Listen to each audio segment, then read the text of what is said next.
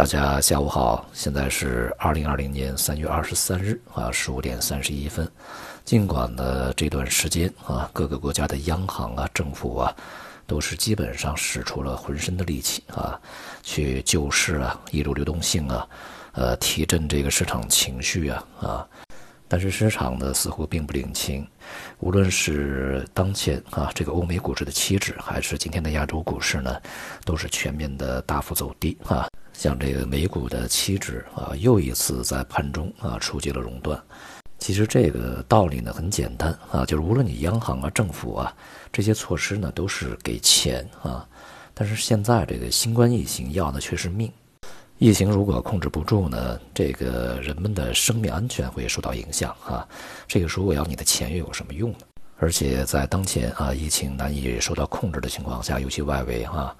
那么大量的企业呢是关闭的。也就是说呢，在全世界范围内，从来没有过啊如此的整齐划一的统一的这个经济大停顿。呃，产出呢非常大的一部分在这个过程中是停止了，而且呢，在里面的绝大部分是永久的丢失掉啊。大家可想而知，这对经济将会是一个什么样的影响啊，什么样的冲击？呃，所以呢，对于一些这个抄底论也好、乐观论也好、牛市论也好啊，现在还是充斥在市场里面啊。我想这里面呢，可能最大的问题在于，对于这一次的经济波动，它后面的一个大的逻辑和大的一个方向啊，以及它在整个历史环境里面的分量是没有一个比较清醒的认识啊。所以呢，我们在昨天的这个社区里面和财富营里面呢同步。呃，给大家发了一个相对比较概括的啊，对于现在一个大体形势以及历史的对比和未来的发展呢，进行一个简单的推演啊。由于当前这个形势啊，确实是相当复杂啊，并且个人呢认为也是相当严峻啊，所以呢，为了给大家多一个参考，我今天把这个音频呢进行了解锁。呃，大家如果感兴趣的话呢，可以到这个财富营啊那个专辑里面呢去收听这段音频啊。呃，不管怎么样呢，我想啊，多一些不同声音吧，对于这个拓宽一些思维的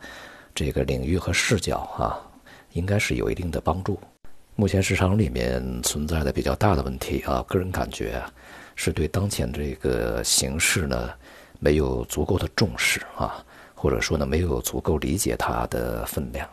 就像我们这个李克强总理啊，在这两天啊讲话里面讲啊。对于一些这个小微企业、中小企业啊，个体户，要想尽办法让他们生存下来，要想尽办法去创造就业啊。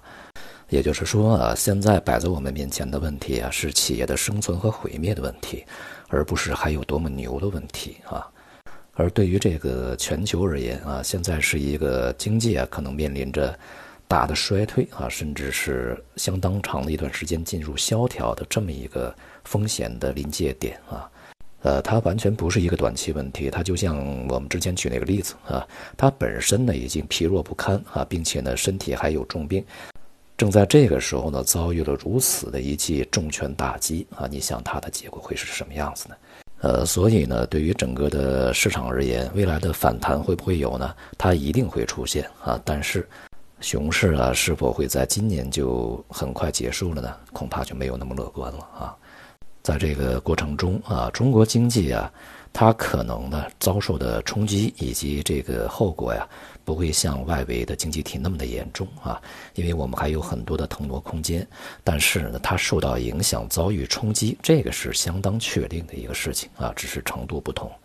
而且呢，这个外因呢，永远是通过内因去起作用的啊。你内因非常健康，你即便遭遇了一拳重击也没问题啊。但是如果你内因有问题，这一拳打过来，那么结果呢，就是另外一回事情。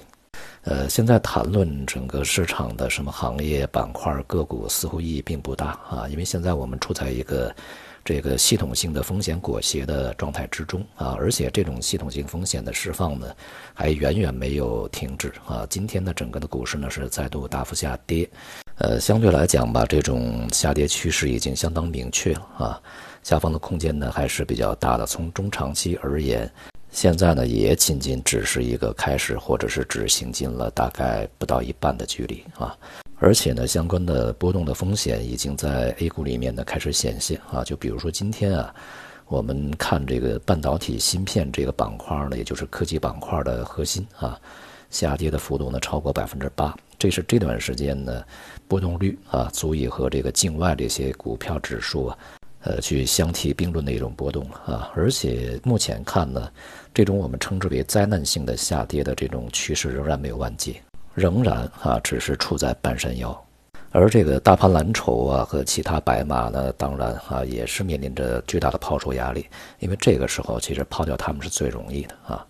其中的一些这个前面吧啊，若干年里面表现相当优异的一些股票啊行业啊，在这一轮的跌势里面啊，距离它的这个高点呢，恐怕它的跌幅呢不只是腰斩啊，甚至要超出这个百分之五十。尤其是那些啊具有相当这个巨大的象征意义那些股票啊更是如此。目前呢，对于市场而言最有吸引力的啊就是中国的国债。在经过这个前面的一周多的时间啊，整个资金大幅波动啊，流动性的影响啊，遭遇抛售以后，今天的这个国内债券市场，尤其是国债市场，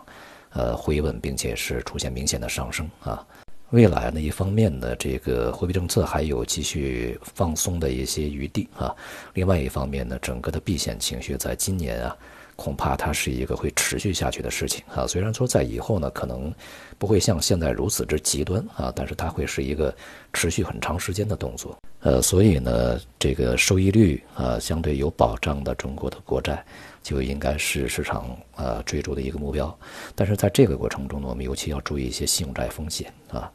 前期呢，中国的信用债表现还算稳定，但是这段时间啊，由于整个的这个股市下行啊，还有一些信用风险在开始逐步的暴露，所以呢，在未来也不排除整个信用利差呢，在国内啊也会像境外那样急剧的走扩。那么另外呢，在这两天这个市场上有非常多的一些广告啊宣传呢。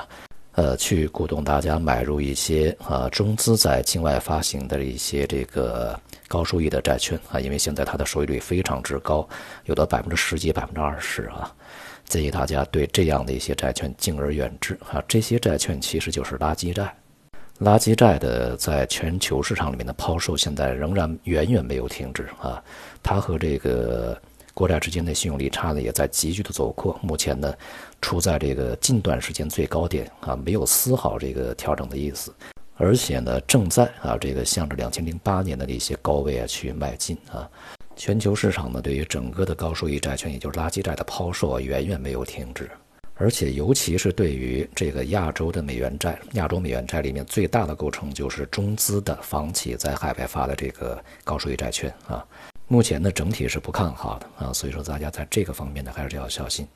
大宗商品呢也是一样啊，在今天呢是普遍的下跌啊，只有少数品种一些农产品，呃，这个谷类的啊、饲料类的在上涨，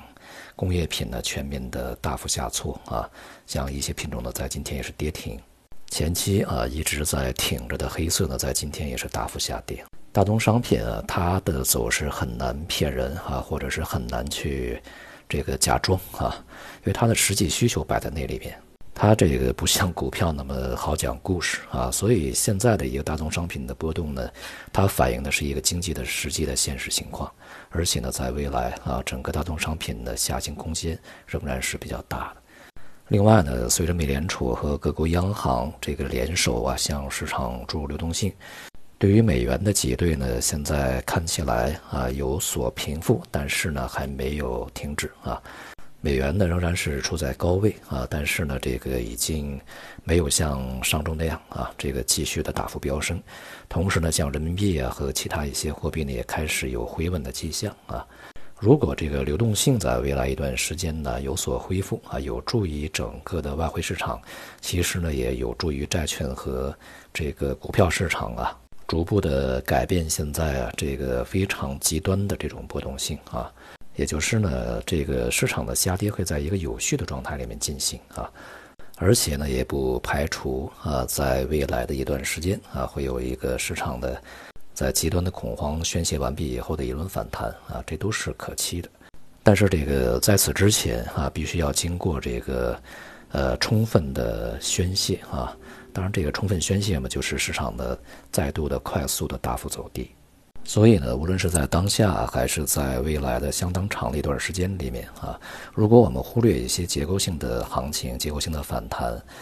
或者是某一些局部的机会的话，那么当前啊，没有什么比国债和现金是更加这个妥当和合理的资产配置了。呃，虽然说这个国债收益率啊，在未来会越来越低啊，但是呢，至少他不会让你赔钱。好，今天就到这里，谢谢大家。